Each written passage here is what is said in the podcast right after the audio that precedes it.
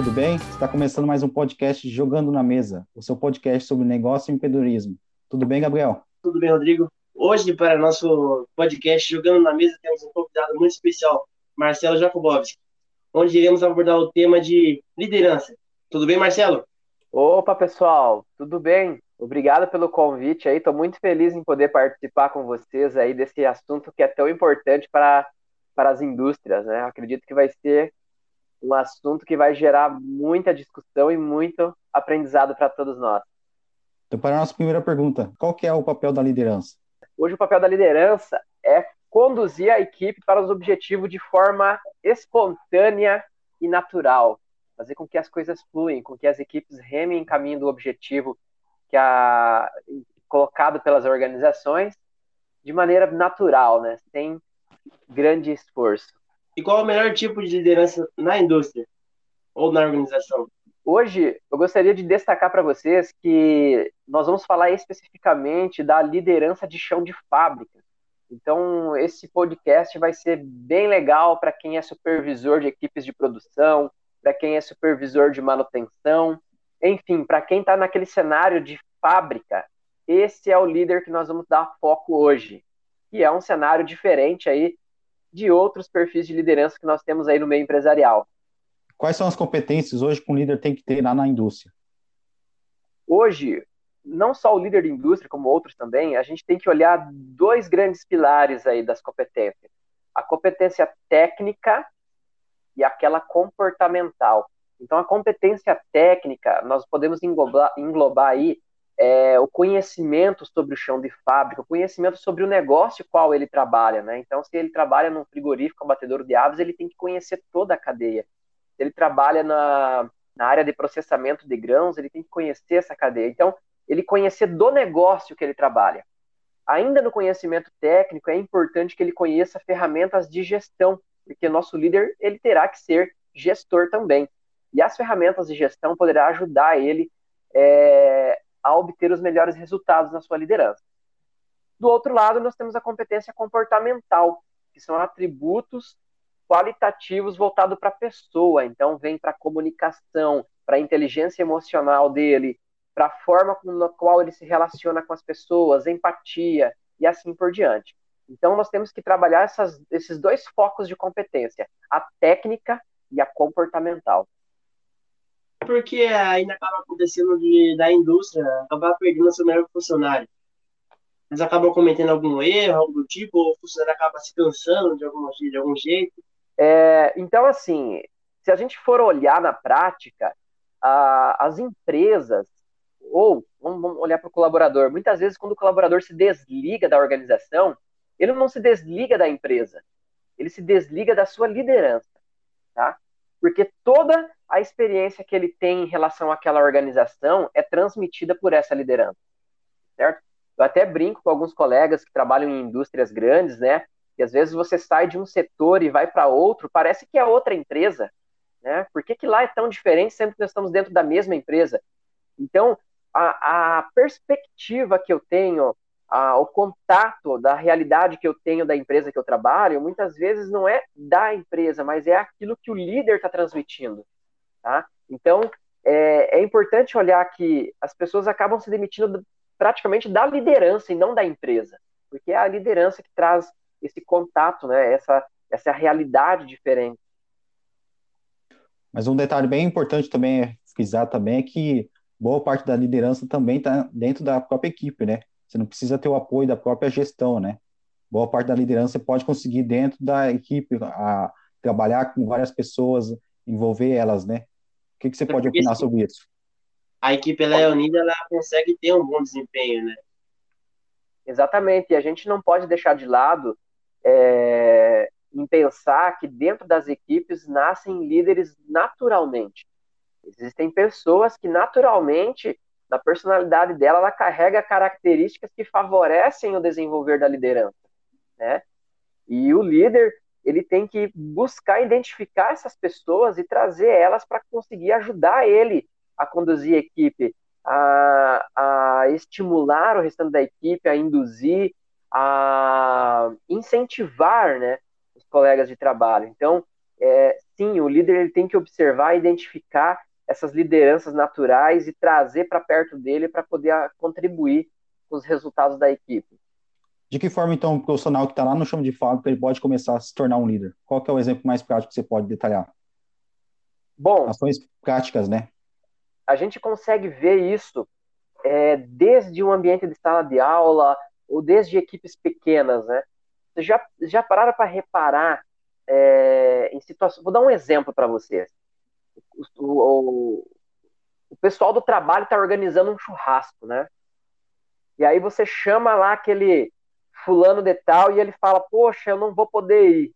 Aí o pessoal parece que ele não for naquele churrasco não vai ser a mesma coisa. Já ouviram situações como essa? Poxa, mas o Gabriel não vai poder ir, que pena, parece que o churrasco já não vai ser a mesma coisa. Então, aquele líder natural, ele tem intrínseco na personalidade dele a capacidade de cativar as pessoas. Ou seja, é, sem, sem estar intencionado a isso, ele atrai as pessoas para perto dele. Assim como, infelizmente, tem pessoas que repelem, né?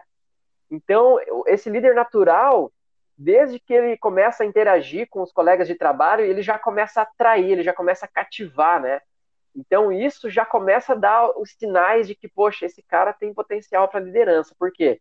Porque ele consegue cativar as pessoas para perto dele, ele consegue conquistar a confiança das pessoas de forma muito fácil. Então, aí começam os primeiros sinais de que eu tenho um potencial líder na equipe. Qual a importância de ter um líder observador na equipe? Observação, o líder ser observador, eu diria que é uma das grandes sacadas da liderança. Você imagine que liderar equipes é um, é um dos maiores desafios dentro da, da gestão empresarial. Por quê? Porque máquinas, infraestrutura, tudo isso são recursos estáticos. Agora as pessoas não, as pessoas são um recurso extremamente variável pense o seguinte: as pessoas elas são seres únicos em termos de comportamento e personalidade. Cada um tem a sua personalidade, cada um tem a sua identidade, né? E essa identidade, ainda assim, dia após dia, ela varia.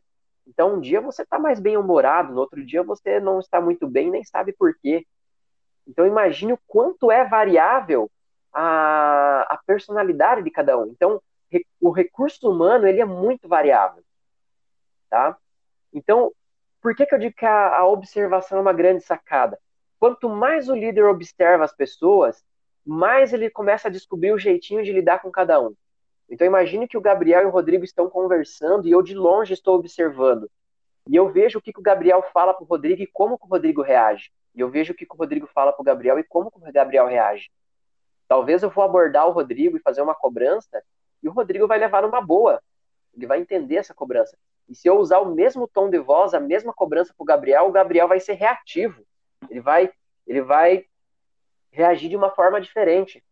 Então, quanto mais observador é o líder, mais ele consegue é, se ajustar e, e identificar o jeito certo de lidar com cada um. E isso vai ajudar muito ele a, a conquistar as pessoas e depois disso conduzir ela para um objetivo. Então, a observador, o líder tem que ser extremamente observador do comportamento de cada integrante da sua equipe. Ele tem que ver quais são as reações e como que ele se expressa. E aí você vai eu até brinco nos treinamentos que eu falo assim, quando você observar de tal forma que você aprendeu o jeito de lidar de cada um, é igual você ler o modo de usar da pessoa, né? Quando você compra eletrodoméstico, não vem lá o modo de usar? Manualzinho. Então você é, você, você observa a pessoa e você vai identificando o modo de usar, uma brincadeira, né? Vai identificando o modo de usar. Só que isso vai conseguir te conduzir para o sucesso. Um outro exemplo para reforçar essa ideia da observação é dentro de casa. Seus familiares te conhecem tão bem que se ele for te falar, um, o teu pai, ou sua mãe, ou sua esposa, o marido, se ele for te falar alguma coisa, antes dele te falar, ele já prevê a tua reação ele já fala assim: nossa, se a hora que eu falar isso aqui pro Rodrigo, o Rodrigo vai ficar maluco. Então ele nem te falou e já tá prevendo a tua reação. Por quê? Porque ele te conhece tão bem que ele já sabe como você vai reagir. Então na liderança não é diferente. Você tem que ser tão observador de ter esse conhecimento. Opa, eu posso falar com o Rodrigo dessa forma. É dessa forma que eu tenho que abordar ele. e aí você começa a, é, achar o jeito certo de conduzir as pessoas para um objetivo e se aproximar do sucesso na sua liderança. Essa é a sacada que todo gestor precisa ter, né? Que muitos não têm hoje em dia, né? É isso aí. É por isso que nós temos é, dois ouvidos e uma boca, né? Ouvir mais, prestar mais atenção, né? Das pessoas e descobrir o jeitinho de lidar com cada um. Mas como utilizar essa ferramenta de gestão a seu favor? Ah, você tocou num assunto interessante, ferramentas de gestão. Então, hoje, o líder ele pode usar ferramentas de gestão a favor da liderança. Por exemplo, ferramentas de gestão pode gerar autocobrança. Então, é muito desgastante para o líder ter que ficar cobrando o olho no olho. Então, de, eu tenho que ficar cobrando o Rodrigo, eu tenho que ficar cobrando o Gabriel olho no olho, isso desgasta. Tá? E aí, quando eu levo as ferramentas de gestão, eu posso, por exemplo, é, atrelar metas para o Rodrigo e para o Gabriel. Em algum momento eu vou estar numa reunião e eu vou estar abrindo as metas de cada um. E à medida que eu vou passando pelo Rodrigo, está tudo verde, tudo bonitinho. Pelo Gabriel, está tudo tranquilo, está verdinho. Eu chego no João, ele está no vermelho, e o João acaba tendo que explicar o porquê que ele está no vermelho. Na semana seguinte, eu volto para essa reunião e novamente o Rodrigo está todo no verde, o Gabriel está tudo verdinho, metas atingidas, e o João mais uma vez está se explicando. Então, o que, que acontece?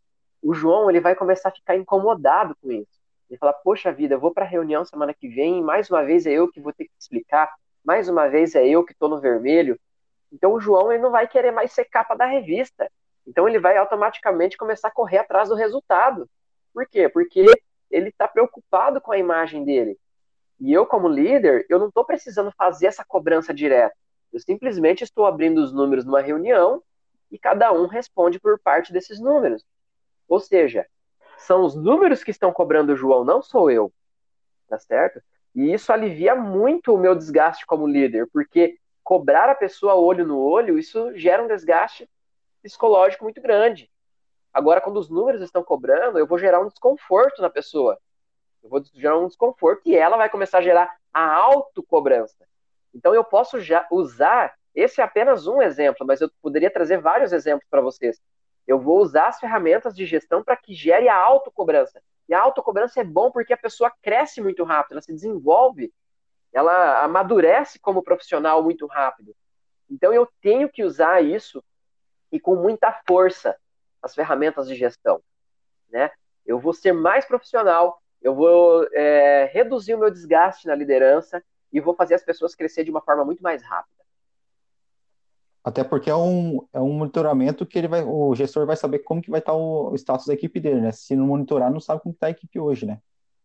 Sim, sim. Hoje, dentro da indústria, é, a gente acaba sendo muito cobrado e é muito mais fácil você cobrar diante de fatos e dados. À medida que cobranças, apontamentos ou avaliar resultado de forma qualitativa, fica mais difícil de mensurar. Ah, como que está indo o resultado da sua área? Ah, o resultado está bom. Mas esse bom é quanto? Esse bom é 7, é 8, é 9 ou é 10? Entende? Então, hoje, a gestão ela sempre caminha para avaliações, principalmente voltado a metas, quantitativas. Né? A qualitativa não é dispensável, claro que não, mas ela fica mais difícil, né? Ela não mais difícil de mensurar, de evidenciar, tá? Então, é, é muito mais assertivo a gente se guiar por métricas, né, e quantitativas.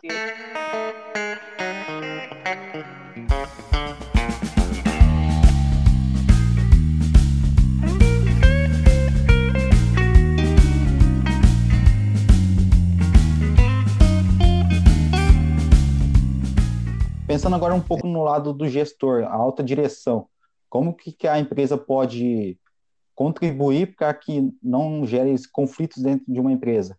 Exemplo, está é, tá desenvolvendo uma nova liderança, mas é, outros funcionários também pode acarretar também que ficar com inveja, né? Como que a alta direção pode trabalhar também dessa forma, né? Uhum. Bom, é, eu já vi e já vi muitas empresas dando um tiro no pé com isso. É, eu já vi situações o seguinte, indústria. Contratam-se um novo líder, trazem ele para a equipe e pedem para o colaborador mais antigo ensinar esse líder. Isso já aconteceu. Aí essa pessoa fica falando, poxa vida, mas eu poderia ter evoluído para esse cargo e agora ainda vou ter que ensinar ele? Vou ter que orientar ele? Eu já vi isso acontecer, gente. Isso não é, é não é uma viagem, é realidade. Então isso é um tiro no pé. Então a gestão de recursos. E por bio o cara nem ensina, né? Exatamente, ele não ensina e as coisas se complicam daí em diante, né? Então, a gestão de recursos humanos, eu, e aí eu falo não só da liderança de forma isolada, mas eu falo da gestão de recursos humanos como um todo, é, ela tem que ser muito bem amarrada, ela tem que ser muito bem sincronizada. Então, aí eu já estou falando de plano de carreira, eu já estou falando de expectativas, avaliações de desempenho. Tudo isso tem que estar muito alinhado para que você não cometa esse tipo de falha. Porque também não quero dizer para vocês que buscar pessoas de fora e trazer para dentro da organização seja um erro. Não, de forma nenhuma. Muitas vezes, é, num diagnóstico estratégico, tratando-se de recursos humanos, é, captar pessoas de fora é uma renovação. A gente até fala que é a oxigenação da, dos recursos humanos da empresa, porque você traz pessoas de fora, você traz pessoas com ideias novas, é, com posicionamento diferente, e você mexe com a cultura organizacional mas isso tem que ser feito de forma muito bem alinhada, muito bem pensada, muito bem planejada, para que a gente não gere um problema, né? Às vezes a intenção é buscar uma solução e você acaba gerando um problema. Né, dentro de uma contratação, quais requisitos devem ser avaliados? Então, é, mais uma vez, eu venho forçando para que, principalmente as indústrias e é, empresas, se realmente estruturem a sua área de gestão de recursos humanos. Porque quando você fala em requisitos para contratação, vem toda aquela parte de estudo e documentação que a gente fala de descrição de cargos, né? Aonde eu vou colocar todas as necessidades de cada cargo. E essa descrição de cargos é construída juntamente com a liderança da área, juntamente olhando em loco as necessidades daquela função, então, os requisitos para o cargo tem que estar tá muito bem definido na descrição de cargos, tá? Obviamente, que vai cair para aqueles dois pilares, né? Requisitos técnicos e comportamentais. Mas uma descrição de cargo muito bem feita, quando eu falo bem feita, é que realmente foi feita olhando para a realidade, para a empresa, né? Não adianta você vir com descrições de cargos univers, é, é, numa estrutura universal que serve para qualquer empresa que isso não vai funcionar. Eu tenho que olhar para a realidade da atividade daquela empresa. Eu tenho que olhar para as particularidades daquela empresa.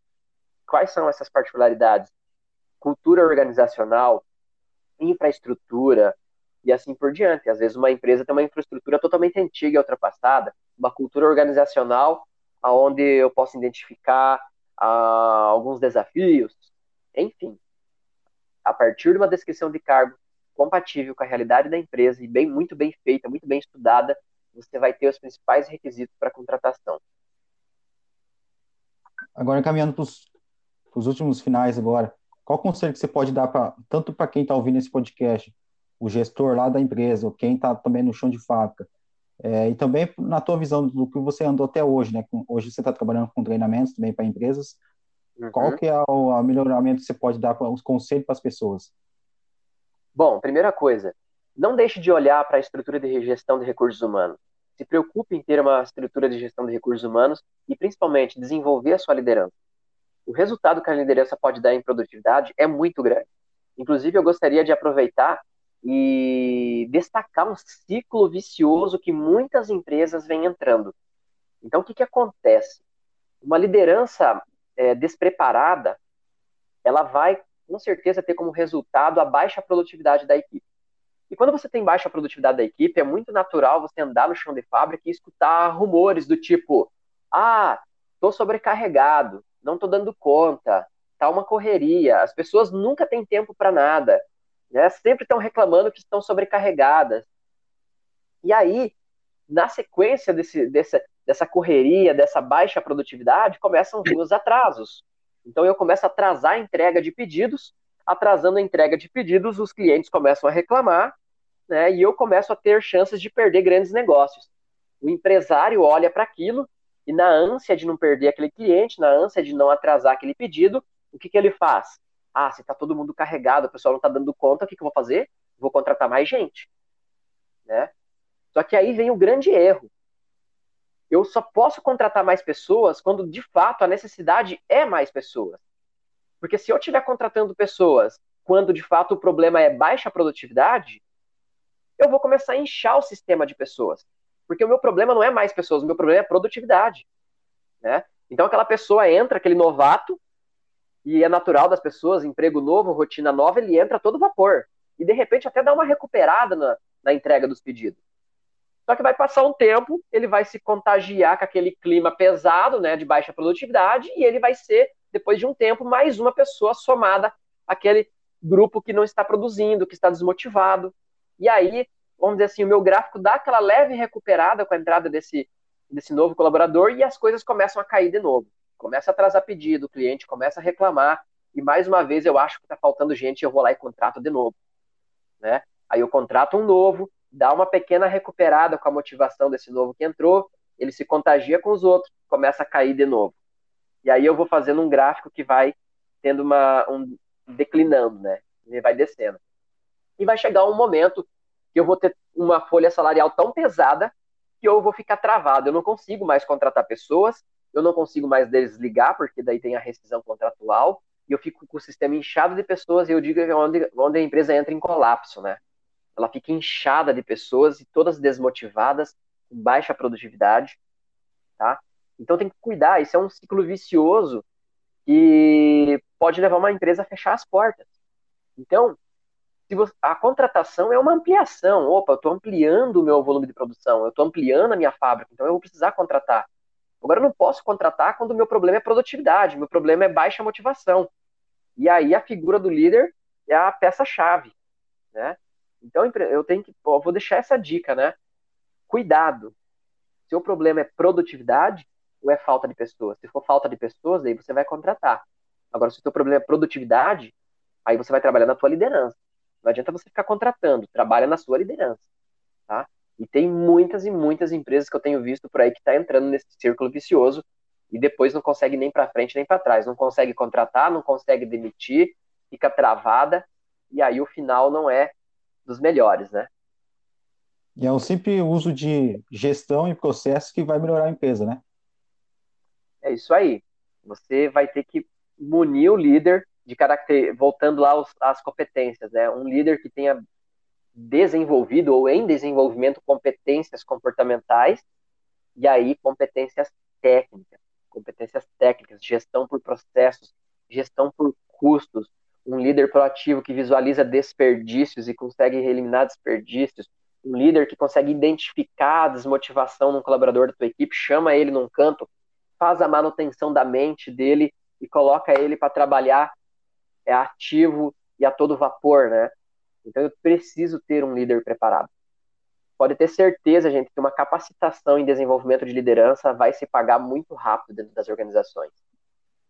Eu acho que mais um detalhe também para concluir, eu acho que se não tiver um, um perfil técnico ou liderança é, pessoal, comportamental, se ambos, um dos dois não tiver, você pode delegar para outra pessoa fazer essa função e você focar só no que você é bom, né? Por exemplo, se for comportamental, né?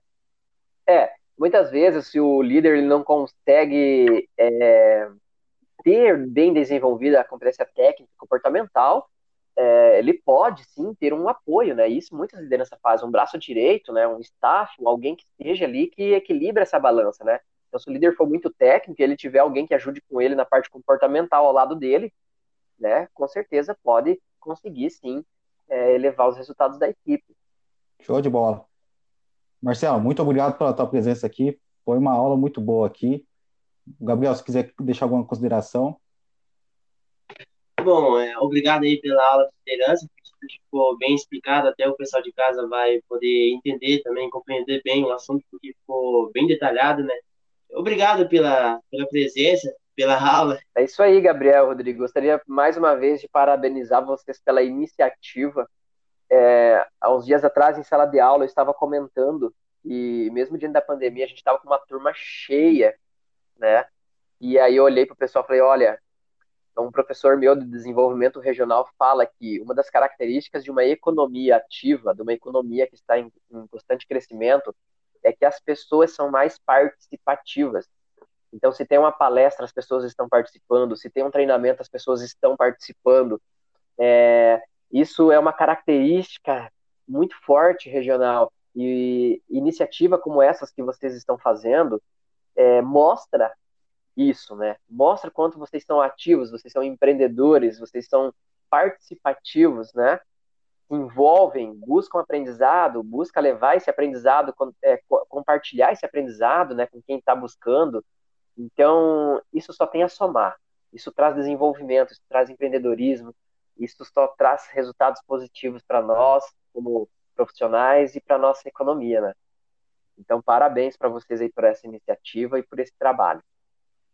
É, o Brasil precisa muito mais, né? Empreendedores, pessoas que querem colocar coisas para frente, né? Tem que participar. O Rodrigo fez o convite, ou quando vocês fizerem o convite para outras pessoas, né? A pessoa tem que falar, não, mas eu vou aproveitar essa oportunidade, vou levantar a mão, quero participar sim, vamos lá, vamos discutir, vamos levar conhecimento, vamos compartilhar conhecimento. É, isso tudo é desenvolvimento, é crescimento, né? É muito cômodo para nós ficar na nossa casa, assistindo Netflix, é, ficar ali quietinho, né? Mas a gente precisa se envolver, a gente precisa trabalhar, a gente precisa é, trazer crescimento para todo mundo, né?